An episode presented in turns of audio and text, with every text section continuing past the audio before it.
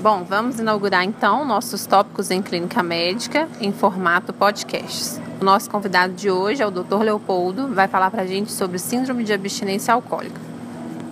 Gente, então a gente falando de abstinência, o importante lembrar é uma condição que muitas vezes a gente esquece ou negligencia e que está relacionada à mortalidade e complicações importantes. Vale a pena prestar bastante atenção na suspeita aí no tratamento de abstinência. Muito bem, suspeitou de abstinência, qual é a primeira coisa a fazer? Estratificar a gravidade do paciente. E para isso a gente tem o CIUAR ou CIUAR, que é um score validado, amplamente utilizado para isso.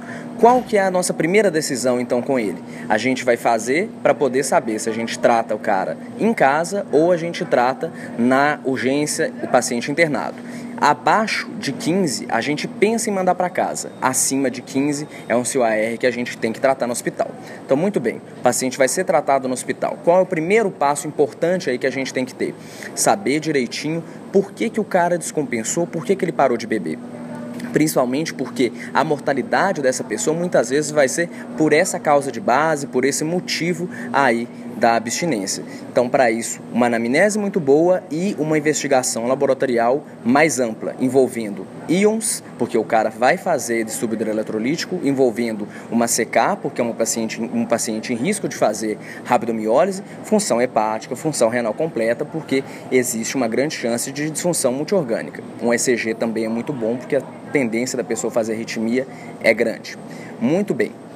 Passou esse primeiro momento, como é que a gente vai tratar efetivamente esse paciente? É um paciente em risco de deficiência vitamínica, você vai fazer uma dose de ataque de tiamina, de complexo B, de ácido fólico, se tiver disponível, e depois adicionar glicose, porque é uma pessoa aí com um déficit calórico que a gente vai ter que corrigir. Beleza, você começou a fazer isso, agora a gente vai tratar os sintomas da abstinência e fazer a profilaxia da principal complicação da síndrome de abstinência, que é a convulsão. A gente trata com o quê? Diazepam. Quanto de diazepam? Muito diazepam. A gente tem literatura mostrando para a gente que a gente pode usar de 500 miligramas para cima de diazepam na abordagem inicial. Ou seja, não precisa ter medo de diazepam. A gente tem literatura mostrando que é seguro utilizar.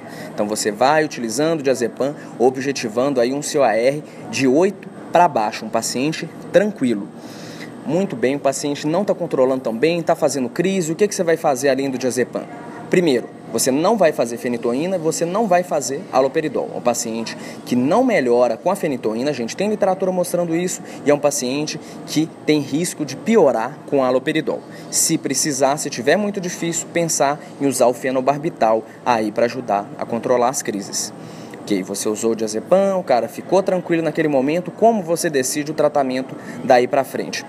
A gente vai usar o CIUAR de maneira periódica, vai reavaliar o paciente de tempos em tempos para poder decidir a dose de diazepam que a gente vai dar para ele. Para isso, a gente vai precisar envolver muito a técnica ou técnico de enfermagem e o supervisor ou supervisora do setor para ajudar a gente a dar mais diazepam quando precisar, evitando convulsão, evitando o cara ficar agitado demais e retirar as doses quando a pessoa estiver muito sonolenta. Muito bem, a gente falou então brevemente né, os tópicos aí que são muito importantes que a gente muitas vezes esquece nesse paciente aí potencialmente grave da abstinência. Então, só voltando, se o AR, exames laboratoriais, fator desencadeante, evitar contenção mecânica, ajustar bem a contenção química e muito diazepam, né, doutor Leopoldo? Muito diazepam. É isso. Obrigada, gente. Até o próximo.